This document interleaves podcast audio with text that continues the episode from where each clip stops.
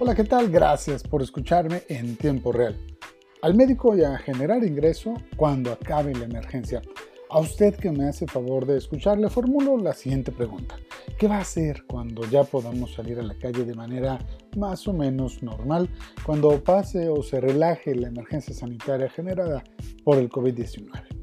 Pues los resultados de una encuesta aplicada por el laboratorio de Cardano a eh, Consultoría Estadística y Análisis Estratégico son reveladores. Fíjese, 62% considera que al concluir el distanciamiento social, la principal prioridad será la economía y el 49% considera que será la salud.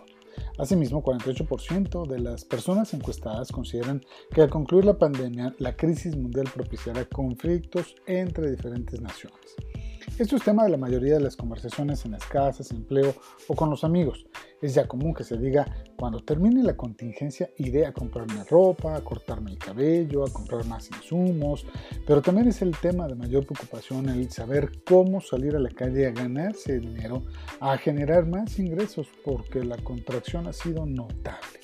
La encuesta aplicada de manera digital recopiló la información de 470 personas, 42% mujeres, 58% hombres.